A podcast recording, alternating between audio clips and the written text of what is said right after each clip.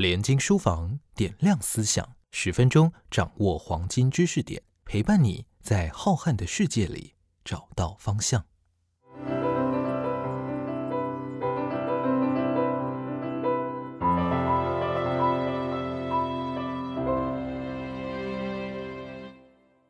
大家好，我是联经出版公司发行人林在觉。我今天想跟大家谈一谈语音史的学术与思想的经历。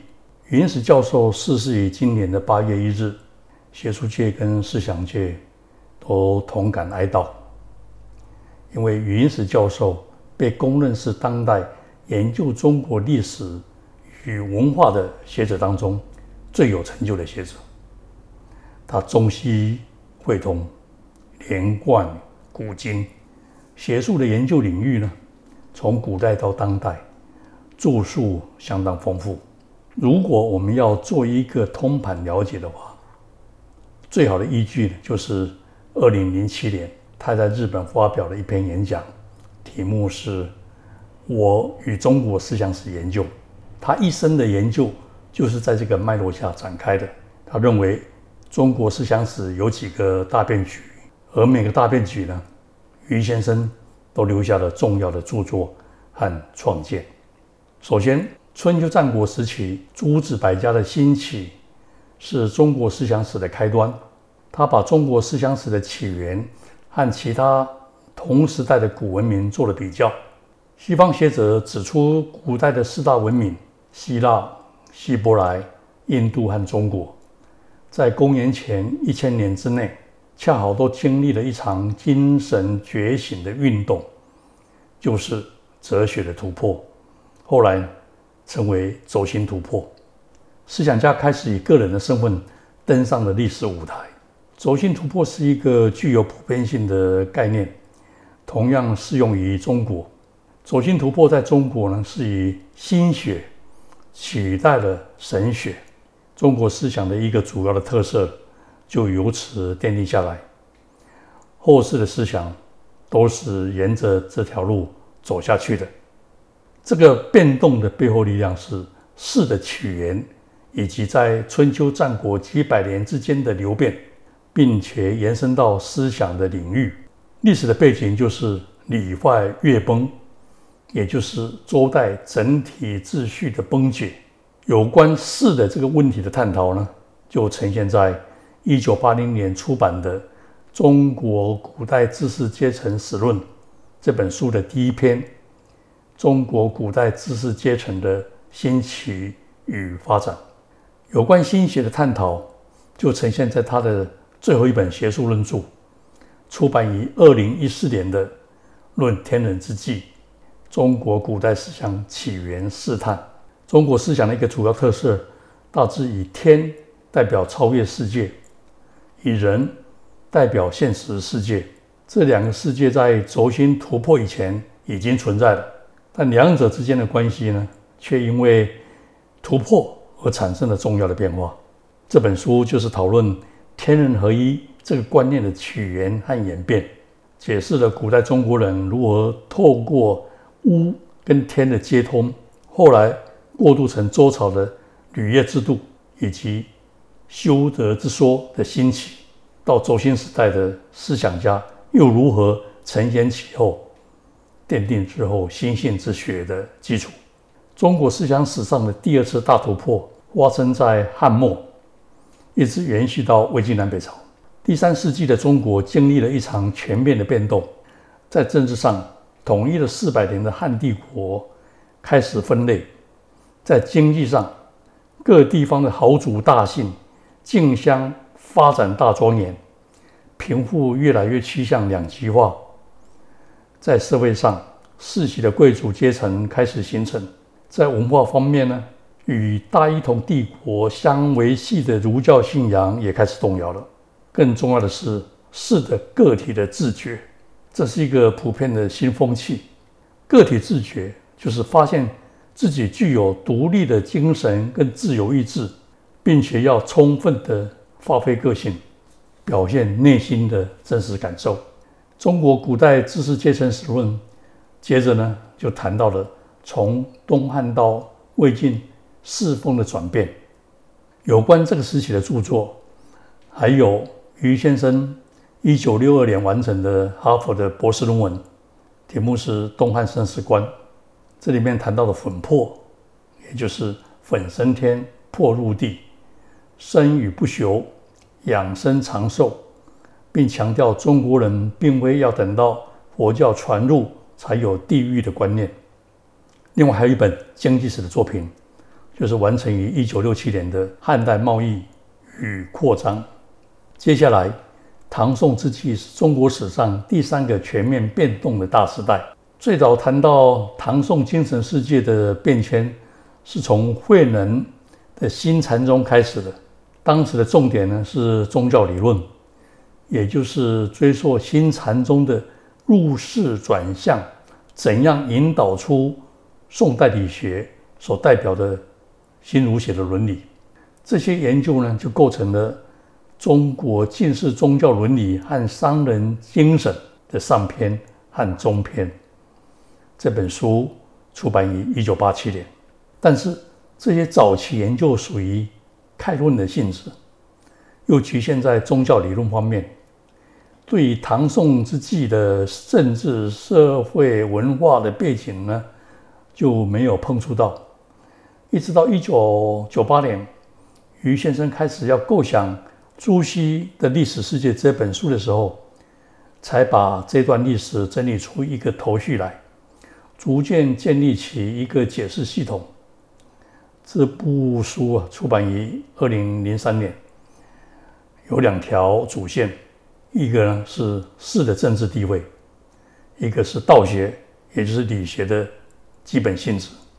一年之后，又继续申论，出版了《宋明理学与政治文化》这本书。宋代的儒学一开始就提出回向三代。也就是要重建政治秩序，这个不但跟朝廷的意图呢相符合，而且也是一般人民的愿望。因为唐末五代的县令大多是出身武人，不关心老百姓的生活，地方的吏治啊坏的不能再坏，所以老百姓希望由读书知礼的士人来治理他们。他们第一次看到宋代重开科举。参加考试的士人纷纷出现在道路上，都非常非常的兴奋。我们必须认识这个背景，然后才懂得为什么宋代儒学复兴的重点呢是放在治道上面。最后，十六世纪，也就是王阳明的时代，是中国思想史上第四次重大的突破。余先生最早注意到这个变动，是从明代的文集里面发现了大量的商人的墓志铭。寿文之类的作品，这个是唐宋元各朝的文集里面所看不到的，甚至到十四世纪的明朝初期也找不到。另外，王阳明致良知是理学史上的一个大突破，但余先生他进一步论证，致良知是十六世纪整体思想突破的一个重要环节，它的重要性不仅仅只限于。理学一个领域之内而已。王阳明坚持变天下无道为天下有道的理想，不再寄望于皇帝，而决定诉诸于社会，对下层老百姓说法，要掀起一个由下而上的社会改造的大变动。它的源头呢，则在于因为市场旺盛而形成的市商河流，同时的发生的现象还有。小说跟戏曲的流行，民间新宗教的创立，印刷市场的扩大，宗教组织的加强，相约制度的再兴等等，所有这些活动都是士商互动的结果。士的社会的身份的变化，为十六世纪的思想大突破提供了一个主要的动力。刚才提到的。《中国近世宗教伦理与商人精神》这本书的下篇，就是从世商关系的变化以及商人与儒学来看中国商人的精神。关于这个事情，还有一本书叫做《方以智晚节考》，出版于一九七二年。于先生这本书里面详细的追溯了方以智晚年的活动和他最后自成的经过，希望通过他在明朝灭亡以后的生活与思想，揭开当时候移民士大夫的精神世界。因为呢，明清的交替恰好是一个天翻地覆的悲剧时代，由明朝到清朝，思想上又有了一个变化。就是从理学转入考证学。关于这个主题，余先生有一本出版于一九七五年的代表性的著作，书名叫做《论戴震与张学成清代中期学术思想史研究》。这本书虽然是在分析戴震跟张学成两人的思想，以及他们和钱家考证学风之间的一般关系，但是同时也是借这个题目。来展示儒学传统在清代的新的动向。余先生的基本立场就是从学术思想史的内在理路来说明宋明理学转入清代考据学的过程。也就是说，内在理路可以解释儒学从尊德性向道问学的转变。内在理路正是余先生的创建。思想史的研究，如果仅仅从外在环境的刺激来看的话，然后你不深入内在理路，那么学术思想史终究无法讲的细致入微。余先生这么说。一九七五年的年底，他又以同样的理念发表了《清代思想史的一个新解释》这篇很重要的文章。过去呢，一般人都相信。外在环境是决定思想变动的绝对因素。认为读书人呢受到满洲人的压迫，不敢触及思想问题，因此呢就转向了考证方面发展。或者人认为清朝初期的读书人因为不满清谈心性误国，痛定思痛，因此多反理学。然而余先生独辟蹊径，掌握明代儒学在反知识主义，也就是尊德性。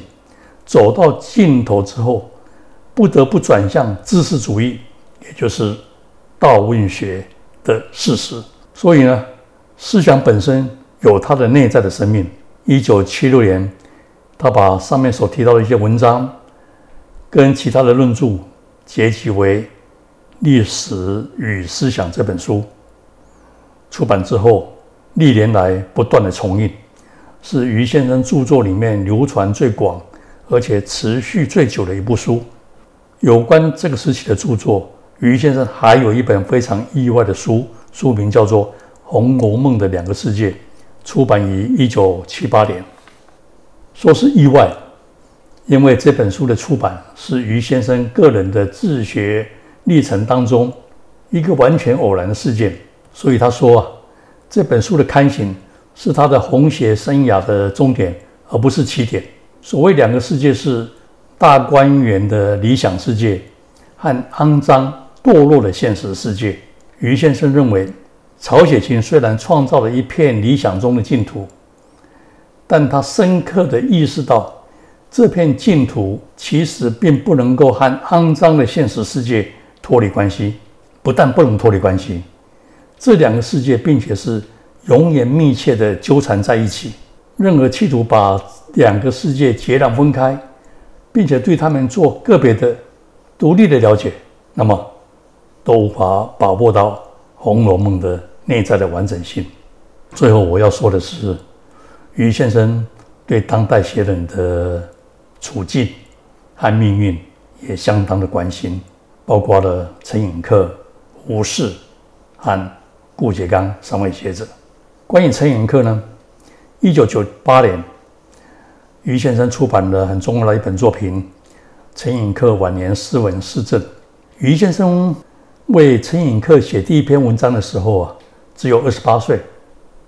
那时候陈寅恪还在人间。那是一九五八年，余先生在哈佛大学读到了陈寅恪不能够在大陆出版的《论再生远》的油印本，察觉到他的心境。于是他开始研究陈寅恪，在更多的论证跟论辩之后，余先生陆陆续续写出了一些文章，最后呢，收录在这本书里面。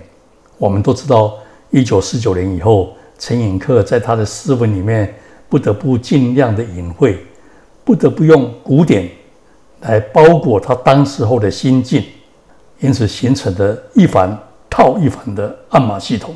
于先生就是在破解他的暗码系统，使他的晚年生活跟思想的真正的真相能够重新显现出来。二零零四年的四月。他根据胡适日记全集写出了从日记看胡适的一生的一个很长的文章，之后收录了《重寻胡适历程》这本书当中，他根据日记啊，挖掘出了很多有关胡适的新发现。例如，有篇文章叫做《胡适博士学位案的最后判决》，他从日记里面找出了新的材料，为八十五年来的疑案做了最后的定论。二零零七年三月，他又根据顾颉刚日记写出了魏晋的才情，从顾颉刚日记看顾颉刚的内心世界这本书，为顾颉刚的志业、为学与为人做了全新的解释。所以，总的来看，余先生学术思想的最大特色就是中西汇通，连贯古今。从以上的说明呢，我们就能够充分的明白。并且对于先生的成就表达最高的敬意。谢谢大家。